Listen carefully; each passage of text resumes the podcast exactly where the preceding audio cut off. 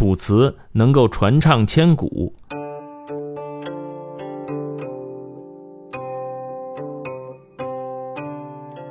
用楚国方言撰写的诗歌总集《楚辞》，为楚人屈原及其门徒宋玉、景差等人所撰。其中尤以屈原的作品艺术成就最高，影响也最大。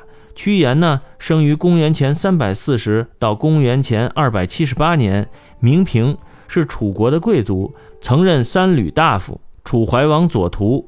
他忠君爱国，主张联齐抗秦，被宗室贵族子兰等陷害，两度放逐江南，后投汨罗江身亡。